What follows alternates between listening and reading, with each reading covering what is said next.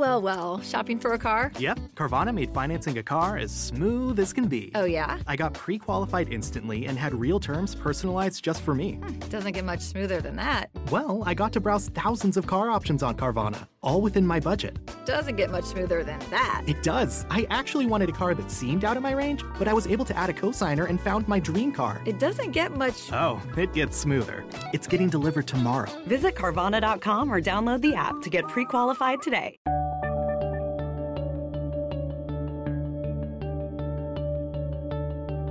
Bienvenidos a Lactando, capítulo 28 del 16 de septiembre de 2016.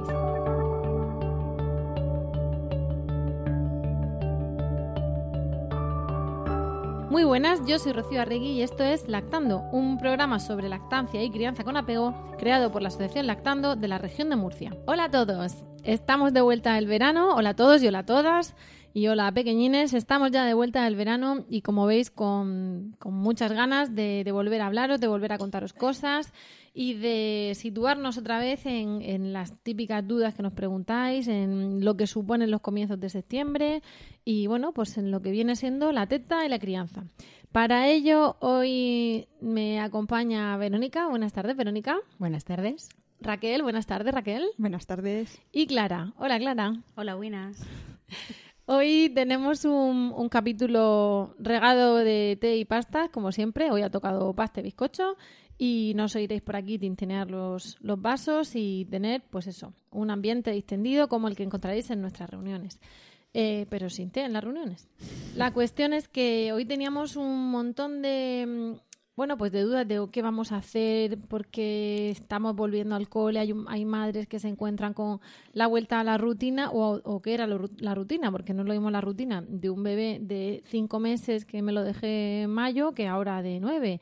Eh, no es lo mismo la rutina de un niño que estaba en casa, ahora uno que está en guardería o de una madre que no va no iba a trabajar fuera de casa y ahora se ha incorporado. En fin, esa rutina cambia cambia bastante y tenemos pues eso, cuestiones típicas de estas fechas, ¿no? Entonces hemos decidido abordarlas de forma, pues, mesa redonda, coloquio, y por supuesto estar abiertas a luego cualquier comentario que, que nos queráis hacer. Hombre, también hay otro tipo de rutina, ¿no? Y es la de la madre lactante. ¿La no tiene... rutina? La... no, no. Otro tipo de rutina que aquí decimos, ah, es que ahora las cosas cambian y parece que ahora tenemos que acostumbrarnos a una situación como más complicada después de vacaciones. Pero también hay que pensar en esas madres que tienen un bebé pequeño, que tienen hijos mayores, que han estado atendiendo durante toda la mañana, durante toda la tarde y durante toda la noche a dos, a tres o a cuatro hijos con un bebé lactante y ahora los otros niños van a la guardería o van ya al colegio y entonces se encuentra la madre que está después de dos meses ¿Tiempo? sola con el bebé. Tiempo para ella con el bebé. y eso, bueno, esa es una mm, vuelta a la rutina muy especial también. Hay muchas sensaciones, ¿eh? Sí. Entre la que se incorpora, la que no, la que tiene el pequeñín, que ya no es tan pequeñín, tenemos ahí muchos perfiles. Por eso lo que queríamos hacer era pues hablar un poco de qué es lo que supone septiembre, ¿no? Hay muchas veces que, que la, el inicio del curso no se mide de enero a diciembre, sino de septiembre a junio o a julio y, bueno, pues en esas estamos. Mm, tenemos el, una mamás y tenemos las típicas dudas de madres que vuelven al trabajo y los niños se quedan en su casa, se quedan en la guardia y le dicen que bueno que ya está en la guardia, que ya tiene que destetar. Entonces, bueno, aquí ya hemos hablado de, de, conciliación, ¿no? De que no hace falta por volver a trabajar destetar a nadie, ni, ni tener que hacer un, un, ajuste que no queramos hacer en nuestra vida. Eso es una decisión personal y, y se pueden hacer cosas para seguir con una lactancia después. Clara en su día comentó que las guarderías infantiles debían de tener las escuelas de primera infancia y tal debían de tener, bueno, tienen una legislación, pero es, auto, es mm, ni siquiera autonómica, es de cada ayuntamiento, ¿no? Eh, bueno, eh, hay relativa una, a lo de la, a la leche claro, materna, me refiero. Hay una, hay una legislación eh, de la Consejería de Educación y de la Consejería de Sanidad, pero la mayoría de las escuelas infantiles eh, son municipales. La, el tipo de licencia de apertura no son centros educativos de de, a partir de tres años, que son los que dependen de la Consejería de Educación. Entonces, normalmente las, las concejalías de los distintos ayuntamientos, pues a veces son como muy estrictas y dicen que como no se puede llevar ningún alimento, que no esté etiquetado, alimento que no esté etiquetado, ni ningún alimento que no, haya sido manipulado por personas, por personas que no tengan el carnet de manipulador de alimentos y todo eso para evitar intoxicaciones, pues nos hemos encontrado en alguna ocasión alguna madre que nos ha consultado eh, diciendo que no, que no le dejan llevar leche materna, que ha dejado a su bebé con cuatro meses en la guardería con todo el dolor de su corazón y le dicen que como la leche materna es un alimento traído de casa, que no lo puede ¿Y llevar. qué pueden hacer esas madres? Pues esas madres, concretamente a esas consultas que nos hicieron, lo que, lo que estuvimos haciendo fue recopilar toda la información de la Asociación Española de Pediatría, toda la información que, que había eh, de los libros sobre lactancia de pediatras, Carlos González, José María Paricio. Se pueden poner en contacto con Lactando a través de nuestra página web para que se la pasemos. Y también hablar con el pediatra, en, en un caso muy extremo, se habló con el pediatra y el pediatra dijo que efectivamente los bebés de menos de seis meses debían de ser alimentados exclusivamente con leche materna tal y que esa era la decisión de la madre y que tenía entonces ya con esos papeles en la guardería eh, se lo aceptaron pero le hicieron firmar una declaración responsable a la madre ¿eh? que a mí también me parece un poquito fuera de lugar ¿no? hace poco una compañera y yo estuvimos visitando una guardería de aquí de Murcia que bueno a más de una le quedaron las ganas de decir, ay, si me vuelvo a quedar embarazada, traigo aquí a mi hijo. Había hasta mecedoras con, con el reposapiés correspondiente para que la mamá se sacara allí su leche y el banco de leche lo guardaban en la guardería para que ellas, paulatinamente, en función de la, del requerimiento del bebé, iban sacando la leche necesaria. Sí, sin que no tener... fuera cada día uno, porque lo mismo un día el niño no quiere Eso ni es. medio y otro día quiere dos. Vamos, lo que se viene a decir de demanda era realmente a demanda. Pero es que, a ver, un poco diciendo lo que ha dicho Raquel, tiene que ser un poco la decisión de, de cada uno, es el, respetar las decisiones. Realmente ni por empezar al, al cole puedes destetar a un bebé, como también está el tema del control de esfínteres, los pañales, todas estas cosas. Generan mucha ansiedad, mucho estrés en la familia. Viniendo ya de un verano que en muchas ocasiones ya te estresa el entorno. Porque claro, cuando tú estás en tu casa con tu marido y tus hijos, tu estilo de crianza es el que hay en tu casa y ya está. Pero cuando tu casa hay más gente o no estás en ella y estás con otro entorno, pues ya se generan unas ansiedades de si te miran bien, si está bien visto, si te están diciendo cada dos por tres, "Y, nena, ¿y para qué te complicas? Cuando, pues igual para esa madre complicarse es hacer lo contrario a lo que está haciendo. Entonces, mm, yo apostaría un poquito porque las mamás, sobre todo las mamás, que somos las que nos alteramos un poquito más y estamos más pendientes de ello, pues nos relajásemos un poco, pusiésemos un poco de sentido común, viésemos lo que realmente nos interesa y lo que más nos gusta y apostásemos por ello. Porque y, a y veces yo tengo es que añadir y peleásemos por ello. Porque cuando tú Sí. apuestas y no... Es decir, esta información que estamos dando para que la gente también sepa a lo que tiene derecho, a lo que no, y lo diga de buena manera, con toda la empatía del mundo, con toda la buena educación del mundo, pero reclame lo que, lo que es lo natural, lo que es lo lógico, lo que se puede hacer, porque evidentemente tú en una guardería de 20 metros cuadrados no vas a pedir que tu hijo tenga un patio de 200 para jugar.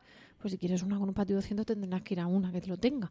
Pero cuando es una cuestión de mm, guárdame esto aquí en el frigo, que tienes que tener frigo, todo ese tipo de cosas, pues lo pueden hacer. Claro, y claro, hay que visitar antes los distintos centros y aquellos que no se adapten a nuestra demanda o lo que nosotros hemos elegido, pues porque no tengan una cámara frigorífica separada y todo eso, que normalmente suelen tenerlo, porque el tema de, sanidad y las licencias de apertura, pues son bastante estrictas, porque estamos hablando de niños muy pequeños, ¿no? También, eh, a, a raíz de esto, eh, eh, contar que lactando eh, durante el curso escolar va aquí en aquí concretamente aquí en Murcia va al instituto donde se estudia el módulo de FP de educación infantil y dentro de, de las clases de, que tienen allí los profesores nos llaman y vamos alguna de nosotras a explicar el manejo y manipulación de la leche materna a las futuras responsables y profesoras de guardería. Y les damos Que unas la- pautas Lactando va al origen. Claro. Por favor. Bueno, Sí, es que mm, muchas veces mm, nos genera ansiedad, nos genera estrés, eh, inseguridad, pero es falta de información. Porque si sabemos Sí, realmente... pero a veces no sabes ni dónde cogerla, ni te has es. planteado que, que está esa información. Entonces, para eso está... Claro, la- sí, las realmente. propias profesoras de guardería, si no han sido madres, no les preparan. O sea, aquí pues vamos nosotras como asociación y les damos dos horas, o sea, les damos una clase de dos horas con, con los profesores allí manipulación. de manipulación de alimentos y les explicamos en qué consiste y les explicamos que los niños de pecho es posible que lloren más cuando llegan allí que, que otros niños y que cuando les que puedan rechazar la alimentación los primeros días y todo eso y se quedan muy sorprendidas y ya también aquí desde aquí yo sé que, este podcast además de madres lactantes la lo escuchan también otras asesoras de lactancia de otros grupos quiero invitarles a que se pongan en contacto con los centros educativos de FP que están dando los módulos de educación infantil y que se ofrezcan a dar esa pequeña charla porque en realidad es una hora, una hora y media En todo el curso, en todo el curso y de verdad que beneficia a, al- a los bebés que vayan a estar en mano de esas, de esas profesoras. Sobre todo para que cuando una madre se anima a yo voy a ir al centro y voy a hablar con la profesora y voy a intentar, por lo menos que no reciba una cara de ¿qué me estás contando? Que entonces, eh, pues muchas veces dices, mira, ¿para qué lo he hecho? Si otra persona con la que me tengo que pelear a explicarle las cosas. Muchas veces eh, las cosas se reducen a falta de información y, y, como dice Rocío, a saber de dónde tirar y, y dónde informarnos para, para dar más información. Vamos a pensar que nosotros ya tenemos esto medio colocado, ¿vale? El, el chiquillo en su casa, la madre o en la guardia, la madre trabajando en casa, en fin. Hay una especie de, de separación, unas horas, y de repente el niño vuelve a casa o vuelve con la madre, a donde sea. A veces el niño le canta a la madre a las 40, que muy- pero si aquí ha estado muy bien, claro, llega la madre y se lo dedica. Bueno, eh, circula, es muy fácil encontrarlo por internet, una teoría del apego seguro, el apego inseguro, de un experimento que hicieron con niños que los meten en una habitación, entonces viene, a- o sea, que están en una habitación y las madres salen. Viene a, a ser algo así explicado de andar por casa, que, que los niños con un apego seguro, cuando viene la madre, se la montan, porque me has dejado aquí solo. Y cuando no tienen ese apego seguro o están más acostumbrados a, que, a tener varias figuras, no, no estamos aquí criticando a nadie ni diciendo que no haya una relación de apego, sino puede haber varias figuras cuidadoras principales que, que co- coexisten en el tiempo, pues ese niño veía más normal el irse, ¿no? Entonces, a veces se encuentra la madre con que llega en septiembre y el chiquillo se la monta. Pero además, eh, luego a lo mejor no quiere mamar. O luego está más ñoño. O todo el día la teta. O al revés, o se engancha a ti y no se suelta. O, o llegas de trabajar, te ve y se te engancha como una lamprea y ya no te suelta en tres horas, como me pasaba a mí. Efectivamente. Bueno, Y luego ve- y, y está como se dice más madrero, pero bueno, más madrero, más padrero, más, mm, más llorón por la noche o por la tarde. Es como- normal. Si lo pensáis, Eso con mamá, con papá, con las abuelas, pasan mucho tiempo los niños al final. Y en las guarderías, los métodos para separar al bebé del niño es despídete lo más rápido de él y corre. Esa es la teoría. Y claro, lo dejas con un desconocido y con seis años le vas a explicar que no se vaya con desconocidos. Es difícil que sea una separación fácil. Pero que eso pasa hasta con, con tres años, tres años y medio que Sí, empieza en el claro. cole. A ver, estamos claro, hablando de guardería, pero el perfil no es solamente el bebé chiquitín de teta de la maquita, que se da más pena, pero a lo mejor por ser chiquitín parece que no se entera. Que no digo que no se entere, ¿eh? que se entera. Pero es otra cosa de ver si está aquí tan a gusto. Y el niño de tres años ya dice, oye, Pero es que ¿Qué eso pasa también con los mayores. A ver, venimos de un verano donde el círculo ha cambiado un poco de amistades, se queda un rato con los tíos, el, el crío se porta de lujo y en cuanto aparecen los padres, el crío parece que se han demoniado. se lo, se lo dedican. a Y ahí, mm, vamos, no estamos hablando ni de teta, ni de apego, ni de nada, sino Y- simplemente es cómo se comporta una criatura ante unas personas y cómo se comporta ante otras. ¿Qué ocurre? Que cuando la mamá es la que está dando la teta, pues también se siente un poco observada como diciendo, ay, madre mía, ahora van a decir que mi hijo no se separa de mí en todo el día, que tiene mamitis, que tiene tal. ¿Qué es hacemos con esa madre mamitis. y con ese niño que está que, que no se soporta a sí mismo en septiembre? Pues yo a esa madre lo que le diría es que cuando el entorno dice, es que esto no es normal, es que lo normal es que tu hijo ya con esa edad haga esto, es que esto no es normal. Yo eh, siempre decía eh, la- que la normalidad estaba sobrevalorada. Te veíamos venir. Yo le decía, yo le decía siempre, digo, digo, tienes razón, no es normal, pero es que la normalidad está sobrevalorada. Y ya dejaban de decirme cosas. No sé si porque les había convencido porque decían, qué borde. O porque le vas a meter el corte, le vas a meter el corte. Circulan muchos memes por Facebook y tal, y, perdona porque me he reído, pero no sabía el micrófono, porque ayer una foto con un agujero así súper profundo y tal, y el meme decía es muy mayor para dar teta. Y ponía, científicos buscan dónde se te pidió la... Selling your car to Carvana is as easy as... As easy as pie? Sure. All you have to do is enter your license plate or VIN. As easy as a stroll in the park. Okay, then just answer a few questions and you'll get a real offer in seconds. As easy as singing. Why not? Schedule a pickup or drop off and Carvana will pay you that amount right on the spot. As easy as playing guitar. Actually, I find that kind of difficult. But selling your car to Carvana is as easy as can be. Visit Carvana.com or download the app to get an instant offer today. Cuando el tráfico te sube la presión, nada mejor que una buena canción. Cuando las noticias ocupen tu atención, enfócate en lo que te alegra el corazón. Y cuando te sientas mal, un buen médico te ayuda a sanar. Sabemos que mantener tu salud es tu prioridad, también es la nuestra en Kaiser Permanente, donde trabajamos juntos para cuidar de todo lo que tú eres. Kaiser Permanente, para todo lo que tú eres. Kaiser Foundation Health Plan of the Mid-Atlantic Stay Inc. 2101 East Jefferson Street, Rockville, Maryland 20852. Opinión. Entonces buscan, buscan, buscan y no la encuentran. Pues esto es un poco igual, solo que nos tenemos que encontrar muchas veces lidiando con eso. Vamos a, poner normalidad y, llegamos a la Está sobrevalorada, ¿eh? Que está normal, claro. Bueno, normalidad me refiero a que la madre dice, mm, dejadme que aquí cada palo que aguante su vela y el chiquillo pues va a dormir mejor o peor. Vamos a ver. Eh, Elena empezó ya la guardia, tiene dos años, a mí me dijeron que iba a dormir más. Yo sé que para el sueño infantil vamos a tener podcast porque hemos tenido eh, poco, pocas referencias al sueño infantil y que tendremos, ¿no? Pero así lo básico, lo digo porque muchas veces también esta agitación parece que se traslada al momento del sueño. Eh, a que tengan una pesadilla, a que de repente lo oigas hablar en sueño, es mío, déjamelo, y tú no sabes. Y qué casualidad que estás soñando con un compañero nuevo del, del cole, del patio nuevo, del cole nuevo, o que le genera ansiedad que ahora en lugar de tener una plastilina para él, tiene una plastilina para 25, ¿no? Y hay que competir. Entonces, esa intranquilidad también se traduce a la noche. Pero claro, la madre llega, pues a mí me dijeron que, que iban durmiendo mejor conforme cumplían meses y cumplían años y que todo cambiaba a los dos años, por ejemplo. ¿Aquí qué hacemos? Eso es un bonito mito. Yo siempre digo que, que va un poco por etapas porque de hecho ni que el niño recién nacido duerma seis horas del tirón garantiza que con seis años siga durmiendo el tirón. si duerme del tirón en alguna época de su vida, aprovechalo y duerme.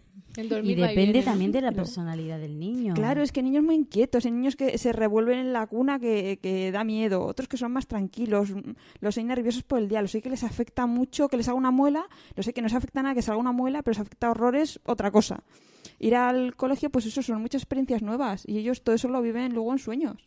Yo creo que tenemos que pensar un poco en, que nosotros cambiásemos de trabajo o de ciudad y, nos afectaría mucho. Es decir, eh, si cambiamos de trabajo, no solo estar nervioso el primer día. Al final es un poco, yo hoy voy a tener la primera reunión, hoy voy a tener al primer cliente, hoy voy a tener la primera vez que hago, que expongo yo no sé qué, hoy cosas así, ¿no? Y en una ciudad igual, ¿dónde estará la panadería? Pues el primer día que no la encuentras, luego ya el segundo no te pones nervioso, pero el primer día tienes que buscar la panadería. El segundo tendrás que buscar la carnicería. El tercero te ha llegado un paquete y no sé ni dónde está correo. Si te vas... Eso vamos a extrapolarlo a una criatura de tres años. y te dicen que es que está ya muy madrero, que te pide mucho y que no haya tetas, sino teta y brazos. Pero por supuesto, si te pide tetas, eso, eso ya Curiosamente, la succión relaja, es contacto con mamá, es, una manera de pedir brazos. Es normal que un niño se relaje con cuatro años en brazos y tomando teta. ¿Recomendamos quitar la teta porque ha empezado el cole? yo te voy a decir, esto lo cuento personal porque viene al pelo. la mía se destetó un mes antes de empezar el cole y yo temblaba. Porque, muchos cambios. Porque, claro, es que yo decía, con lo bien que empezamos la guardería, que cada vez que salía me pedía teta y se tranquilizaba. ¿Qué voy a hacer ahora si no sale igual si no sale igual del cole, ¿qué hacemos? Claro. Yo ahora voy a contar una cosa. Eh, también es personal, pero es un poco eh, para que la gente que, que, pueda, que tenga niños pequeñitos de lactancia, eh, pues, pues vea que, la teta es algo más es tranquilidad, es paz y, no solamente es alimento, ¿no? Mi hijo está ya destetado, mi hijo fue una lactancia muy larga, muy larga, y, y ahora ya no toma teta. Hace ya un año y medio, dos años que no toma teta. Tiene siete años.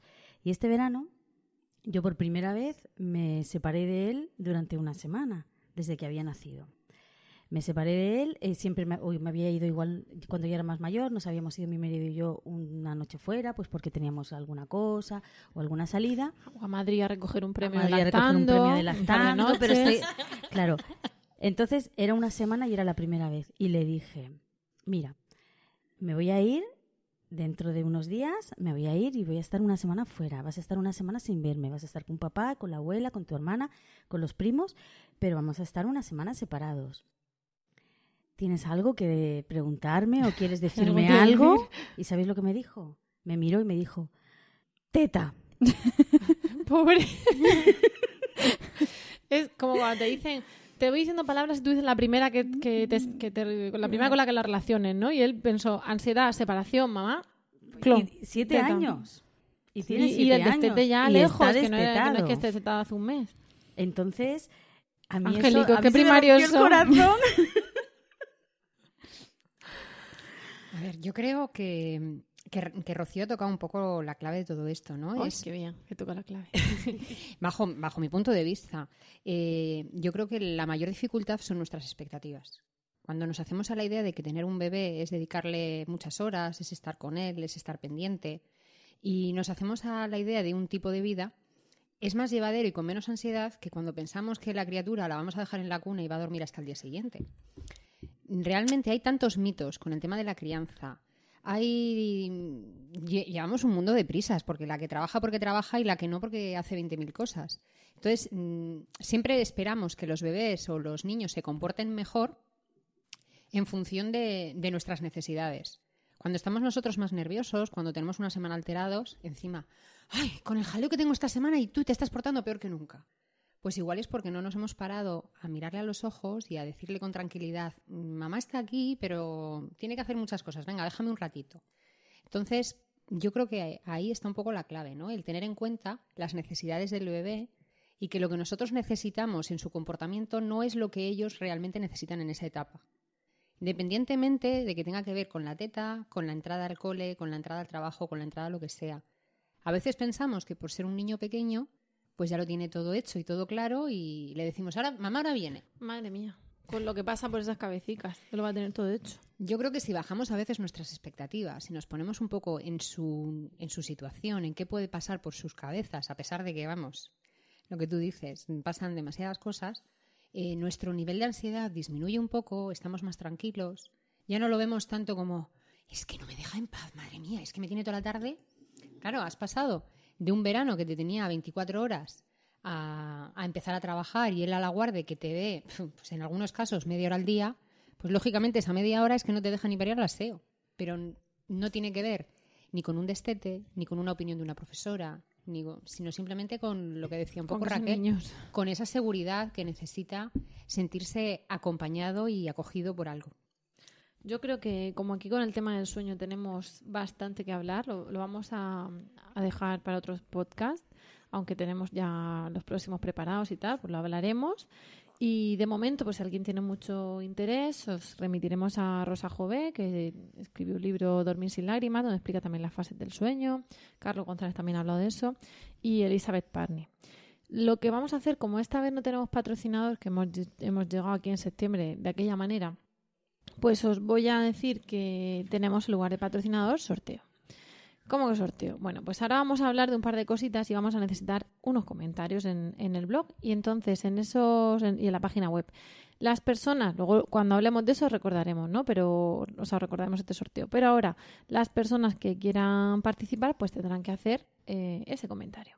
¿En qué sorteo? ¿De qué, ¿De qué estamos hablando? Bueno, pues estamos hablando de un sorteo en el que Lactando no se va a llevar nada, evidentemente, no es no vamos aquí a, lucrarnos. Y se llama, eh, es un sorteo de libros que se llama Monstruos, Monstruos Divertidos, o Monstruos, como diría mi hijo, Monstruos Divertidos. Es una serie de libros basada en unos monstruos amigables que enseñan pues valores a, esos niños mientras están leyendo eh, los niños el cuento con sus papás y sus mamás. Y el primer libro de esa serie se llama El monstruo caramelo y tiene pues unas ilustraciones muy bonitas, un en fin, es, es lindo de ver.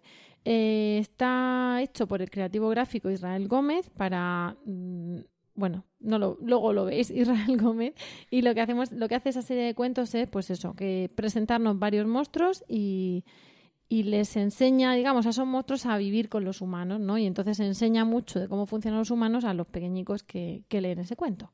El libro está a la venta en la eBooks Store de Apple eh, creo que vale 2,99 y eh, como el autor del libro es oyente de los podcasts de Milcar FM y oyente de nuestro podcast, pues nos ha dado tres códigos para descargar el libro gratuitamente. Entonces lo que vamos a hacer es que esos tres códigos, pues por amor al arte, porque somos así de fantásticas, os los vamos a regalar y sortearemos esos códigos entre todos aquellos que nos hagáis un comentario, ya os diremos de qué, tanto en emilcar.fm como en lactando.org, es decir, tanto en la web de Lactando como en, la página web de la red de podcast a la que pertenecemos, hasta las 23.59 del 30 de septiembre, hora española peninsular. ¿Vale?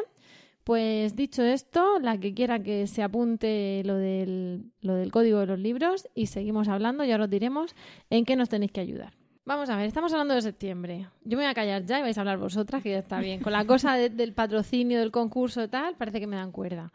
Em, si nos metemos a hablar de los cambios de alimentación en septiembre, de que va a la guardia con el baby le no salimos de aquí. Entonces, les vamos a emplazar a nuestras oyentes a los podcasts que tenemos sobre alimentación complementaria y por supuesto, seguimos mm, dispuestas a resolver cualquier duda y además aceptar más sugerencias. Si creéis que necesitamos otro podcast de alimentación complementaria, eh, dar más recetas, eh, alguna cosa que se rizara el rizo, pues hacemos otro. Pero de momento os remitimos a ese podcast.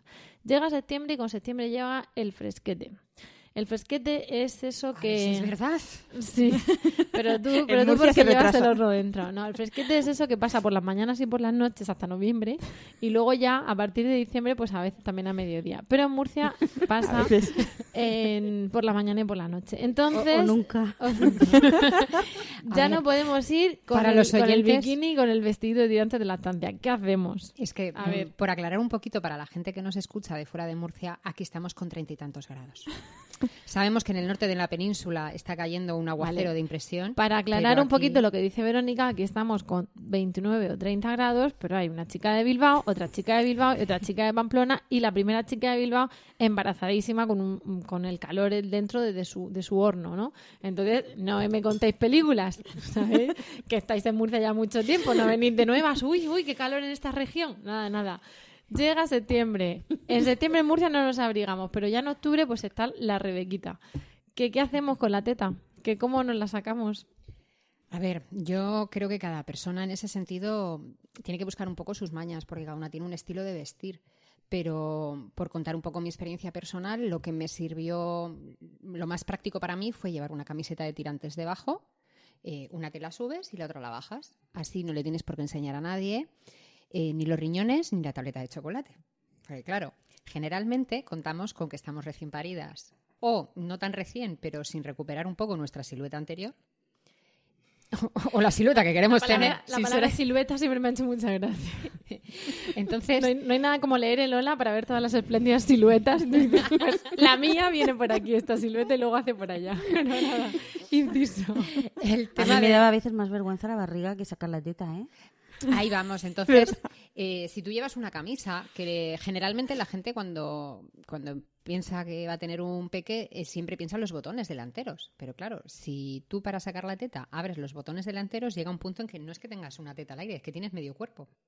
Estamos en Murcia, no hace mucho frío, pero hay zonas en las que no hace la misma temperatura. Y no es solo la temperatura, sino también lo que dice Clara, ¿no? Un poco los ojos ajenos, las sensaciones ante la mirada curiosa de otros, que a veces es con cariño, pero otras veces no tiene tanto cariño en sí.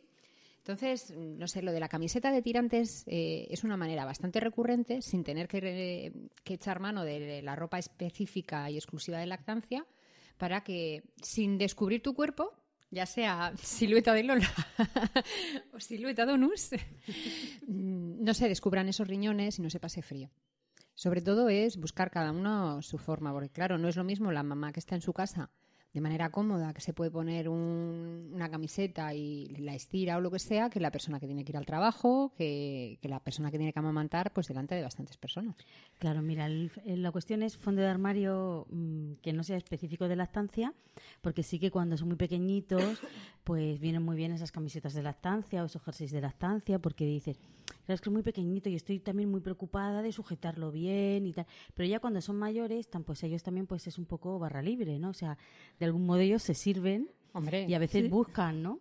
¿Qué es lo Hablamos que la, la OMS dice que es mínimo los seis meses de lactancia exclusiva, Mm. dos años de lactancia recomendada que- y hasta que la mamá o el bebé quiera. O sea, está- imagínate un niño de cuatro años que sale del cole perfectamente. ¿Qué puede pasar? De hecho, lo estábamos comentando antes. Directamente va al escote de la madre, pues a ver, no vas a estar cuatro años poniéndote camisetas de lactancia. Claro. Cuando el tráfico te sube la presión, nada mejor que una buena canción. Cuando las noticias ocupen tu atención, enfócate en lo que te alegra el corazón. Y cuando te sientas mal, un buen médico te ayuda a sanar. Sabemos que mantener tu salud es tu prioridad, también es la nuestra en Kaiser Permanente, donde trabajamos juntos para cuidar de todo lo que tú eres. Kaiser Permanente, para todo lo que tú eres. Kaiser Foundation Health Plan of the Mid-Atlantic Stay Inc., 2101 East Jefferson Street, Rockville, Maryland 20852. ¿No se merece tu familia lo mejor? Entonces, ¿por qué no los mejores huevos? Ahora, Egglands Best están disponibles en deliciosas opciones. Huevos clásicos, de gallina libre de jaula y orgánicos de Egglands, que ofrecen un sabor más delicioso y fresco de granja que le encantará a tu familia. En comparación con los huevos ordinarios, Egglands Best contiene la mejor nutrición como 6 veces más vitamina D, 10 veces más vitamina E y el doble de omega 3 y B12. Solo Egglands Best. Mejor sabor, mejor nutrición, mejores huevos. Visita egglandsbest.com para más información. Pues, eh, por ejemplo, cu- O jersey... sí. Pero bueno, sí que es verdad que las camisetas de lactancia, como son embarazo y lactancia, cuando ya has recuperado tu silueta, pues tienes ahí una bocha que no, no procede. Entonces, ante, la, ante el fresquet otoñal Claro. en los riñones, ¿qué hacemos? Por ejemplo, ¿Qué le recomendamos a las de Bilbao que estén en Bilbao? No os pongáis jersey de cuello cisne, de cuello vuelto, no, porque supone subiroslo casi hasta el cogote. Luego, eh, lo es muy cómodo llevar, pues eso, lo que dice ella, una camiseta y como llevamos la rebequita, o sea, una camisa con botones delante, como llevamos la rebequita, y luego si queremos taparnos un poco el cuello, porque decimos, yo es que soy muy de jersey de cuello vuelto, pues muchacha, te pones un fular y ya está. Una braga de esas, ahí abrigadica. un- Es decir, que, que no es un problema. Lo que es posible que te pueda parecer un problema, luego no, no es un problema, porque bueno, llevando un par de capas, como eh, lo de la camiseta de tirantes debajo de cualquier camiseta, eso es la solución. Yo hasta he visto eso, romper la- una camiseta de cuello alto. Es que al, al decir el cuello alto me he acordado. Romper la camiseta por la altura del pecho y llevar un jersey encima de la camiseta de cuello alto. Entonces Claro. apartas jersey y estás cubierta totalmente. Claro, claro, sí. Sobre todo es que, el- que la mujer, a ver, que sienta somos cómoda, mujeres, que se sienta que nos cómoda. Claro. cómodas. Cuando estás embarazada vas cogiendo peso, vas cogiendo peso, todo el mundo te ve espectacular, preciosa, lo que tú quieras, pero tú tienes unas ganas de soltar ese peso. Claro, en el mejor de los casos, pues no sales del hospital con, con la tripa para adentro, como en, la, en el Ola y todo esto que decía Raquel de las siluetas. Entonces, muchas veces lo que, lo- de lo primero que quieres olvidarte es de la ropa de lactancia y de la ropa de embarazo, porque quieres recuperar tu vida anterior.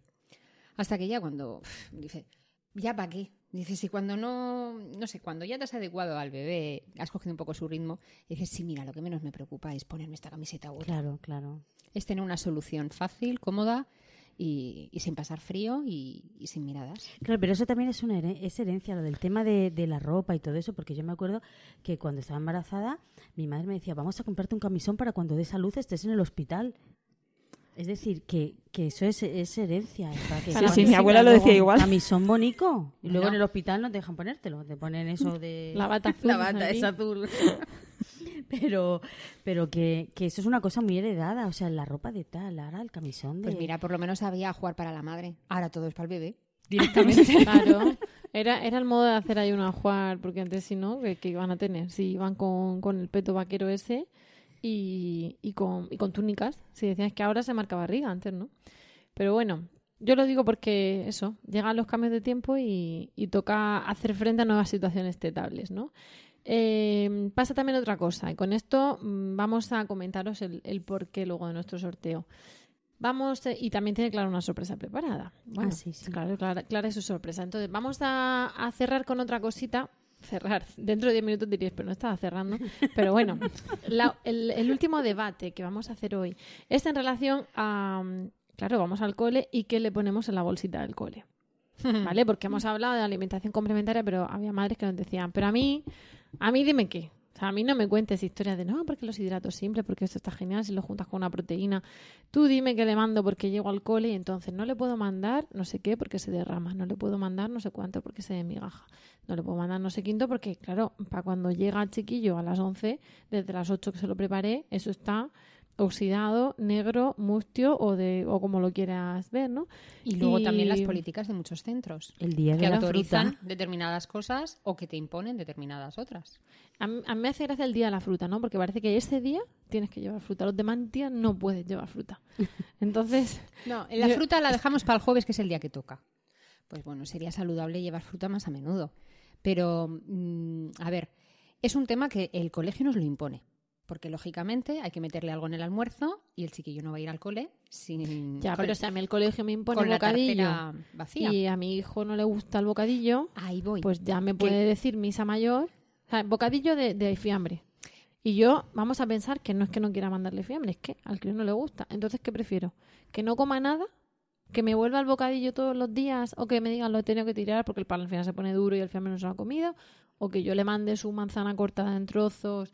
¿O su o sus cereales de estos crispy Yo- yo tipo que sea con un poco de nueces? o- Eso es lo- a lo que me refiero. El, el colegio puede decir, pero... mm, Yo personalmente lo que hice fue practicar antes. Yo el verano de antes me dediqué a ver qué puedo llevar. al- me llevaba al parque el, el- la réplica. ¿Me lleva un bocadillo y se lo come o no se lo come? Nos llegas O sea, tarde, Raquel. Estamos ya en septiembre. o sea, el crío ya ha empezado hay el cole. que, hay que La madre practicar que en casa el fin de semana, aunque sea decir, 20 de decir- septiembre más o menos, cuando se va a hombre. Hombre, yo sé que mi hijo no se come un bocadillo de pan normal, pero se come uno de pan bimbo, porque igual podemos hacer algún apaño por ahí. Claro, pero se, come el, pero se come el pan que tú acabas de preparar y te lo bajas al parque. Pero si tú compras unos panecillos y los congelas para ir descongelando y lo descongelas a las 8, a las 11 está duro. Y entonces no se lo come. Por eso digo que Y la hay que buscar manzana algo- sí se la come. Y el Yo- plátano que- también. perdonadme y unas que nueces repita. con un chocolate también. Pero vuelvo a decir que el problema lo ponen otra vez las situaciones. Porque Claro, en este caso el problema es que tú tienes que meter algo en la tartera. Revolución. Claro, porque a ver... Consejo escolar. Por No, eso a hay que ver. buscar una alternativa que puedas llevar. Os vais a cagar. ¿En qué Poder momento decir, de oye, el colegio? podría esto. ser, podría ser, no en un podcast de la estancia, en la puerta de cualquier colegio de España y del mundo entero. Es Sí, que- pero cambia merienda por chándal, horario, madrugadores. Pon, Claro, pon la etiqueta que quieras. Y- al final la clave es deberes, revolución. los Deberes. deberes, los- La En dificultad otro la pone- podcast hablaremos de los deberes. Que la- lactando es crianza también. Y no estamos solamente dando teta, aunque parte del día estemos haciendo eso. Seguimos con la merienda, que se corta. Si es que, a ver, el mayor problema no es, no es solamente la merienda, es eh, cómo come tu hijo, a qué lo tienes acostumbrado, qué referencias tiene. Hombre, un ahí- crío por que eso come hablamos de fruta- la adaptación. Porque Es que, también, claro. si el niño no toma nada a mediodía, pues al final acabará por tomar porque se levanta antes, porque llega más tarde a casa, sale a las dos Sí, del cole Sí, a partir pero por de ejemplo, octubre. si le tienes acostumbrado a darle todo triturado, que hay niños que llegan a los tres años y se revelan a no querer comer sólidos, es difícil llevarle algo de Ya, almorzar. pero si tu nene no toma nada, yo me refiero a, a que no come a media mañana porque al final, como ha estado en casa y tal, pues a la una tú le das de comer. Pero claro, si aquí le toca comer a las dos y media porque sale a las dos del cole y entre que llegas y pones la comida en el plato son las dos y media y él lo has levantado además antes, pues al final la criatura tiene que comer. tiene que pero da, igual claro. que, da igual que coman bien eh, en el recreo a las dos y entre que llegas a casa, a los Se tres años son gremlins. Salen, Sí, o sea, son sí. gremlins. Yo le llevo un cacho de O sea, pan a la salen salida del cole, no exagero. Yo llevo... O sea, mi, mi hija y yo, los, los niños salen o, o hechos polvo arrastrándose o salen rabiosos. Yo no sé si os pasa, ¿no, ¿no os pasa llegar a casa y tienen tener- hambre. llegar todos los días con una bronca? En- Pero le digas lo que le digas, le digas Sí. lo que le digas, tienes una bronca en tu casa asegurada, porque tiene hambre. Están cansados, tienen hambre, unos Son van arrastrándose, otros van a ir... "Ah", No sé, yo... Y a, a las cuatro tengo hambre. Dicen, vamos a ver. ¿Cómo que a las cuatro tengo hambre? Se acabas de comer. No, no, no. O sea, ellos queman, queman por encima. Entonces, para dar fuerza hasta que llega ese momento glorioso de las dos, ¿qué ideas les damos de merienda?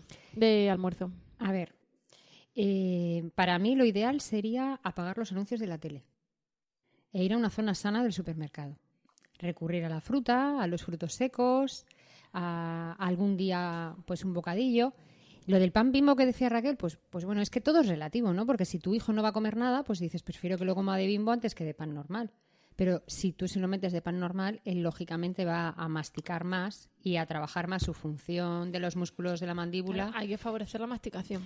Claro, pero todo, mm, si tu hijo tarda media hora normalmente en comerse algo y, la y el recreo se lo va a pasar todo el rato comiendo y no va a poder jugar, entonces hay que valorar mucho situaciones. Hay Y particularidades cantidades. particularizar también cada caso, cada niño y, y un poco a lo que están acostumbrados. Eh, recurrir todos los días al tigretón, pues, pues no es lo más sano ni lo más saludable. Pero cuando tienes a un compañero de al lado del cole que siempre lleva chocolate, tu hijo, aunque no sepa lo que ¿Cómo es le el chocolate, cuentas tú que tú llevas manzana? no? mamá, ¿por qué mis Claro. tortitas siempre son blancas y, y no llevan color? Claro, eso, eso le pasó a una amiga mía que su hijo con cuatro años por su cumpleaños le dijo, le llevaba todo siempre súper saludable, ecológico, de, de cultivo ecológico y, y de esto de, de procedencia legal que no hubieran explotado a nadie. Y cuando llegó su cumpleaños dijo, hijo, ¿qué quieres que te regalemos por tu cumpleaños? Y dijo, un bollicao. Porque no lo había probado nunca. También, también O- es o verdad lo que... había probado, que se la habían No lo veía a los demás. Y decía, Dios, esto es Te de quiero un bollicao, mamá, por mi cumpleaños. Yo voy a dar esperanza. Yo a mi hija no le di chocolate y odia el chocolate. O sea, no quiere comer nada con que lleve chocolate. Pues tengo que decir que tu hija se niño. pierde igual que una íntima amiga Sí, mía. tu sí, hija sí, se pierde una cosa deliciosa y hay muchos Yo no me lo explico. chocolate. Yo no me lo explico. El chocolate puro es sanísimo y está delicioso. Yo no me lo explico. Entonces, vamos a ver, está el pero Vamos a poner ejemplos. Nosotras hemos colaborado, ha venido a veces Julio Basulto, que lo podemos ver en la página web juliobasulto.com. Julio, estamos haciendo publicidad. Eso, Mm, eso. Enróllate, ven pronto a Murcia, ven con nosotras. Viene y ahora te, claro, viene enseguida. Ahora lo hablaremos de la semana de la lactancia y todas esas cosas. Anda, los actos de la semana de lactancia, me acabo de acordar. que se nos han Os pasado. lo tengo que decir. Bueno, entonces, además de que viene Julio, pues eh, os mandamos a su página porque tiene artículos súper interesantes, ¿no? De por qué hay que hacer comer de una manera o de otra, ¿no? Y, y bueno, aparte de eso, pues siempre, a ver, mm, panecito blandito triturado. O sea, blandito, blandito, ¿sí o no?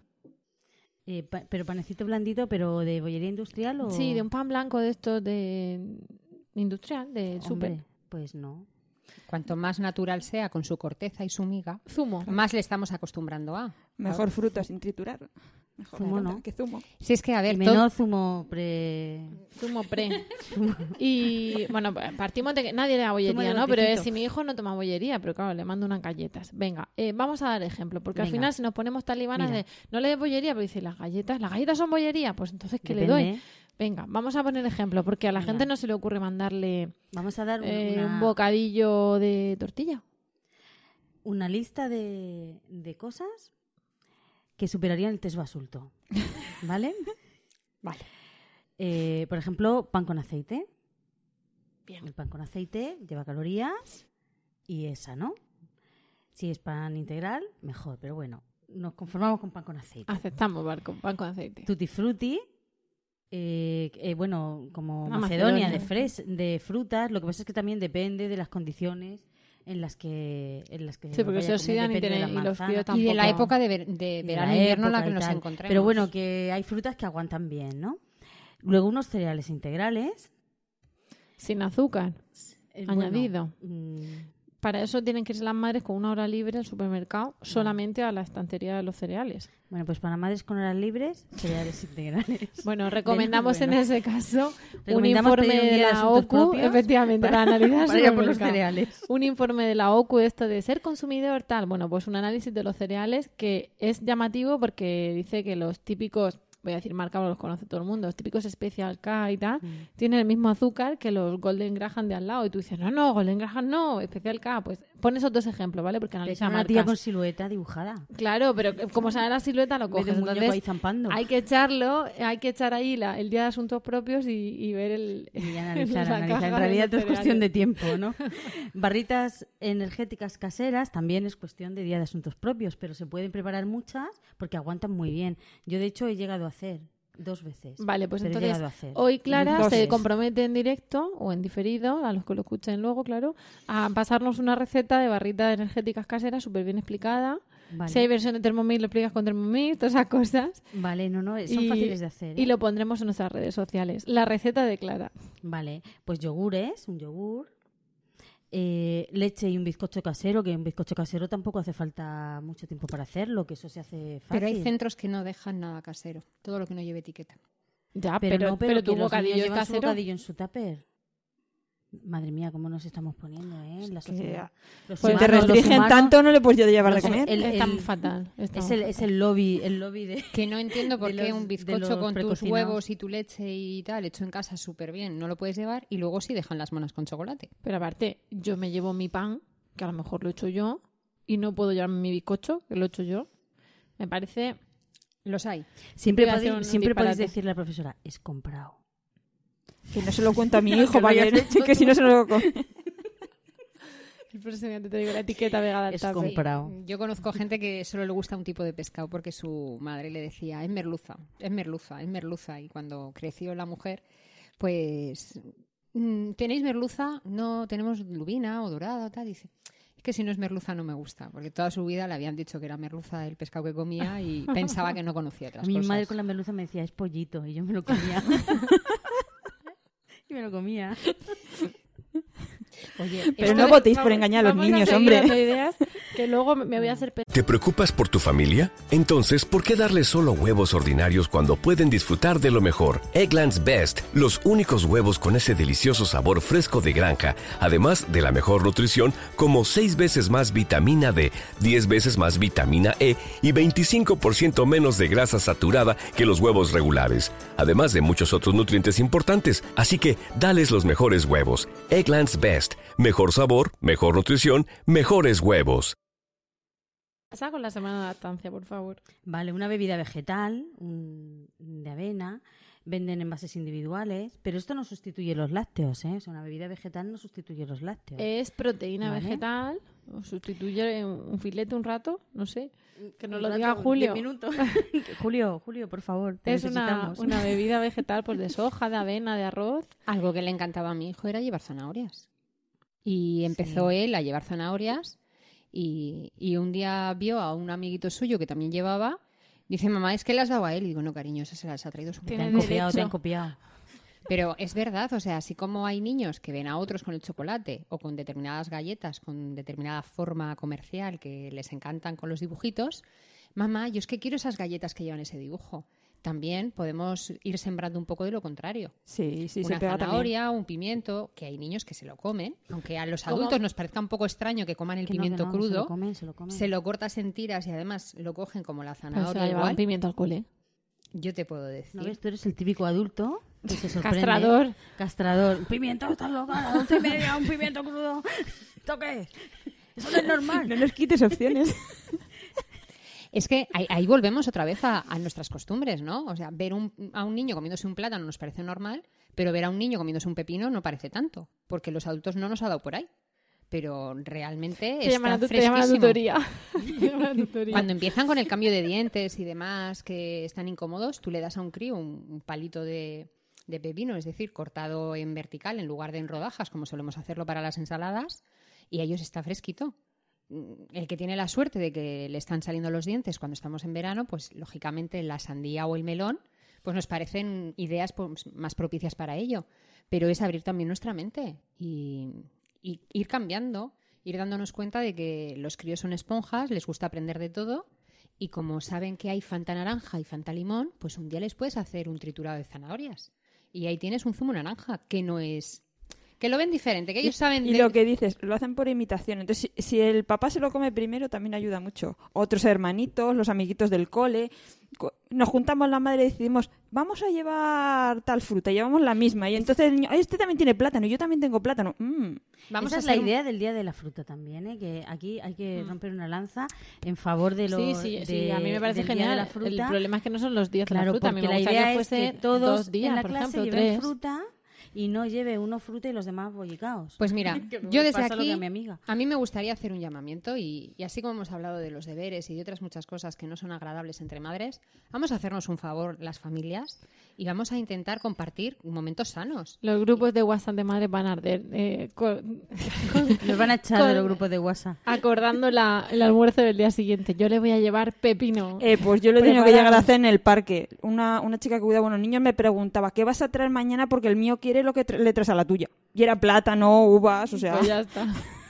bueno, y aparte, y aparte de eso que nos está pidiendo, nuestro regidor nos está diciendo que, que pidamos pista, lo que vamos a hacer es eh, cortar ya, ya tenéis un montón de ideas, ¿vale? Ya está bien, hombre, tanto, tanto, bueno, daros información. Aportarnos las vuestras. No solamente las que se nos han ocurrido ahí vamos. Nosotras. Os hemos hablado del sorteo de los monstruos divertidos y lo que vamos a hacer es que queremos comentarios vuestros en Emilcar FM o en lactando.org y nos ponéis una idea de merienda. Todas las de almuerzo de merienda, ¿vale? Preferiblemente de almuerzo del cole. Hay que pensar en esas horitas desde que la preparas hasta que llega al cole. Todas las ideas de merienda participan en el sorteo de eh, estos tres promocodes de, de los libros. Y ya hemos dicho que es hasta las 23.59 del 30 de septiembre de 2016, hora española peninsular. Dicho esto, eh, va a llegar la Semana Mundial de la Lactancia. No os digo más. Bueno, sí, sí os digo más. Eh, va a llegar, va a llegar en concreto la primera semana de octubre, que coincide con la 40 semana, que es la duración normal de un embarazo y que es la, 40, la cuadragésima semana del año. Y, y bueno, pues tenemos un montón de cosas preparadas. Entonces, os invitamos a pasar por nuestra página web para que las veáis, ¿vale? Porque ahí van a estar todo exactamente cada cosa, dónde se hace y a qué hora y qué ponente. Pero os adelantamos que tendremos el jueves día 6 una charla con Proyecto Together sobre alimentación. Hablando de esto que estamos hablando de alimentación, pues, bueno, pues una charla súper completita. El viernes 7 de octubre por la mañana vamos a tener una, un taller de danza con tu bebé con eh, aforo limitado y, y gratuito y con previa inscripción. El viernes por la tarde vamos a tener eh, una charla sobre los bancos de leche y la proyección de un documental y mesa redonda en Molina, en el Centro Cultural Las Balsas. El sábado por la mañana vamos a tener un taller de higiene postural impartido por una fisioterapeuta, el sábado 8. Y el domingo, bueno, por la tarde estaremos en el cuartel de artillería de Murcia eh, participando con la asociación AEPIO eh, bueno, en nuestro caso, pues hablando en nuestro stand de, pues eso, de la teta, de lo que es lo nuestro, ¿no? Y sobre todo de alimentación en este caso. Y el domingo tendremos una concentración de familias lactantes donde son bienvenidas las madres, los padres, los bebés, los abuelos, pero lo, comúnmente se llama tetada. Allí la que quiere se saca la teta y la que no quiere pues no se la saca. Todas estas cosas, y si alguna que me dejo la podéis ver allí en, en, nuestra página web y veis eso, la inscripción, dónde os tenéis que escribir, a qué teléfono os tenéis que mandar el WhatsApp, las plazas que hay, las horas, si los niños son bienvenidos y todo ese tipo de cosas. Dicho esto, me callo porque tenemos que acabar, que se nos echa el tiempo encima. Y vamos a acabar, como siempre, con, o como siempre que viene Clara, con un cuento de Clara. Y, o con una recomendación de cuento. Una recomendación. Vale, es, que, esto es difícil de contar. Esto... Claro, claro. Entonces, Clara nos lo recomienda y nosotras tomamos nota muy atentas, igual que todos vosotros. Cuéntanos, Clara. Bueno, pues eh, hoy voy a, voy a recomendar tres, tres, cuentos infantiles que no son propiamente cuentos, que son libros eh, especiales para contarles a los niños eh, de dónde venimos. Es decir, no, no me refiero a la humanidad, sino me refiero acto en sí del parto y del nacimiento, ¿no? Y la concepción. Entonces, eh, para niños muy chiquitines eh, que preguntan, voy a tener un hermanito, hay infinidad de títulos, muchísimos títulos en cualquier biblioteca, en cualquier librería. Mamá tiene una fábrica en la barriga, voy a tener un hermanito, Clara y su hermanito, es decir, hay un montón, un montón de libros. Y eso, bueno, pues el, ese, los niños de esa edad pues piden unas explicaciones así un poco de ala, pero ¿por qué está en tu barriga? Son pregunta, preguntas muy sencillas y los cuentos son muy sencillos también. Pero claro, ya son un poquito más mayores, entonces ya preguntan, ¿pero cómo, cómo, me, cómo me hicisteis? Porque decimos, no, papá y yo nos queremos mucho, entonces te hicimos y estás, estuviste en la barriga de mamá hasta que te tocó salir. Entonces ya se hacen un poco más mayores y ¿cómo entré? ¿Cómo entré en tu barriga? ¿O cómo me hicisteis dentro de tu barriga? Es, entonces, claro, ahí dices, madre mía, ahí, ¿cómo se lo explico a mi hijo? Pues hay varios cuentos, pero yo de todos los que hay, eh, recomiendo uno que se llama Mamá puso un huevo, que es una historia muy graciosa. Eh, sobre unos niños que han oído algo y, dos hermanos, un hermano y una hermana, y deciden preguntarle a sus padres. Los, abordan en el sofá un día y les dicen, mmm, cómo se hacen los niños. Y entonces los padres se ponen muy nerviosos y empiezan a inventarse un montón de cosas que no tienen nada que ver. Pues mm, encargamos por correo unos productos que venían en unos tubos, los juntamos y salisteis. Eh, y los hijos, me parece que os estáis equivocando. No, es que otro día eh, hablamos con alguien que vinisteis en un camión de transportes y el caso es que los niños se dan cuenta que los padres pues no tienen mucha idea, así que les dicen, bueno, me parece que andáis muy perdidos, así que os lo vamos a explicar. Y entonces, en boca de los niños, con palabras de niños, explican un poco eh, los padres que se quieren, que se juntan, que se quitan la ropa, que hacen un niño y luego pues cómo va engordando dentro de la barriga y lo, lo explica muy bonito con unos dibujos muy chulos y así un poco en, tono de niño, ¿no? Eh, pero claro, esa explicación y ese cuento se queda un poco corto cuando ya los niños ya tienen 9, 10, 11 años, que ya pues hay que hablarles de lo que es sexualidad sin, sin, sin connotaciones eróticas, sino lo que es la, sexualidad reproductiva, ¿no? Mm. Entonces, ¿Este primero que, de qué editorial es? El, el, primero que he hablado es de Montena. Vamos, yo lo, yo lo tengo en Montena. Eh, sé que ahora lo han reeditado ¿Y lo recomiendas para niños de qué edad? Pues eh, a partir de los 4, 5, 6 años, en el momento que empiecen a hacer las preguntas. Es que no es que, ah, tiene 4 años, ya me toca contarle este cuento. No. Bueno, también depende de, de, cuándo viene el hermanito, si es que viene hermanito, primo o familiar. Claro, es que hay veces que no te lo preguntan hasta que tienes 7 años, pero cuando hay cerca eh, mamás embarazadas o, hermanos que llegan o familiares o conocidos, surgen más preguntas, ¿no? Luego ya cuando a partir de los nueve años, pues ya hay que hablarles más porque ya quieren más datos y esa sexualidad reproductiva, en ese momento es cuando ya hay que ser como más técnicos. Entonces hay un libro que se llama De dónde venimos, que también ayuda muchísimo, se llama eh, De dónde venimos, un eficaz instrumento de ayuda para los padres. Y realmente es bastante eficaz, porque lo explica todo muy bien y, bueno, muy claro y con dibujos también bastante, bastante claros. Y este es hasta los 12 años o así, ¿eh? O sea, desde que lo preguntan ya un poquito a partir de los 8, 9 o 10 años hasta los 12, incluso 13 años, ¿eh? De hecho, hay niños de 15 y 16 que vuelven a él de vez en cuando. y luego, pues también podemos tener el caso de familias adoptivas, que cuando preguntan de, mm, de dónde vengo yo, pues no puedes decir eh, papá y mamá eh, se querían mucho y entonces eh, se, se, desnudaron y pues no, porque, hombre, eso también lo hacen, ¿no? se quieren mucho y hacen eso, pero no vienes de ahí, ¿no?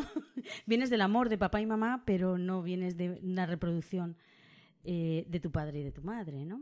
Entonces hay un libro muy bonito, muy bonito, que se llama Nacido del Corazón. Bueno, hay mucho sobre la adopción. A mí especialmente me gusta este, Nacido del Corazón, que habla de unos padres que, que bueno, pues que, que, querían tener un niño y, y de repente, pues de tanto amor, de tanto amor, de todo lo que se querían, de repente la madre se dio cuenta de que dentro de su corazón estaban haciendo un bebé y cuenta todo el proceso, después yo lo sentía cada vez más grande y hay un momento muy gracioso que, dice, como ya el, amor por ese niño y ese niño que estaba en el corazón de mamá cada vez era más mayor y más grande, mamá tuvo que comprarse ropa especial para que le cupiera dentro del corazón. Entonces los dibujos son muy graciosos porque parece ahí que entre los dos pechos de la madre hay como un bulto que, bueno, y eso lo preguntan los niños, ¿no?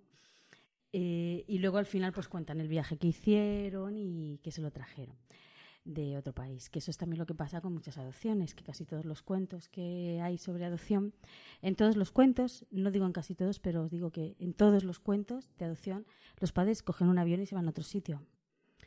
Eh, yo conozco un caso muy cercano de adopción nacional que la madre estuvo dando vueltas por todas las bibliotecas y por todas las librerías buscando un cuento sobre adopción que no se fueran en avión los padres. no encontró ninguno. Tuvo que saltarse esa página. no, tuvo que escribirlo ella. para contárselo a su hijo, ¿no? Entonces, bueno, pues, eh, ¿de dónde venimos? Eh, desde los cero hasta los 14 años os he cubierto la respuesta a esa pregunta a través de cuentos, de cuatro cuentos que recomendamos. Nos has facilitado esa conversación. Muchísimas gracias, Clara. Bueno, pues tenemos al editor rojo como, como el de enfado del revés de enfadado y como el monstruo de colores porque nos hemos pasado de tiempo, entonces ha llegado la hora de despedirnos. Gracias Clara, gracias Verónica, gracias Raquel. Siempre es un placer. Eh, hemos llegado al final del podcast de hoy. Nosotros nos lo hemos pasado estupendamente y esperamos que, a vosotros también os haya resultado entretenido de utilidad. Muchísimas gracias por el tiempo que habéis dedicado a escucharnos. Ya sabéis que podéis contactar con nosotras, como siempre, mediante nuestra página web lactando.org o por correo electrónico en lactando.gmail.com. Esta vez os recomendamos encarecidamente que entréis para eh, bueno, dejarnos los comentarios, comentarios y participar en el sorteo y para ver todos los actos de la Semana Mundial de la Lactancia Materna que estamos haciendo con muchas ganas y mucho esfuerzo por nuestra parte. Eh, también sabéis que estamos en facebook.com barra lactando.murcia y en Twitter como arroba lactandomurcia. Si queréis compartir este podcast con más gente, podéis decirles que nos escuchen en nuestra web o que nos busquen en iTunes, Spreaker o iVoox. Y también podéis encontrarnos en emilcar.fm, que es la red de podcast a la que pertenecemos. Eh, no dejéis de participar en nuestro sorteo, esperamos a vuestros comentarios y vuestras sugerencias y sobre todo a todas las que seáis de nuestra región, os esperamos en los actos que vamos a hacer para la Semana Mundial de la Lactancia Materna. Eso es todo, por nuestra parte nos despedimos hasta el próximo programa y como siempre os deseamos mucho amor y, mucha teta.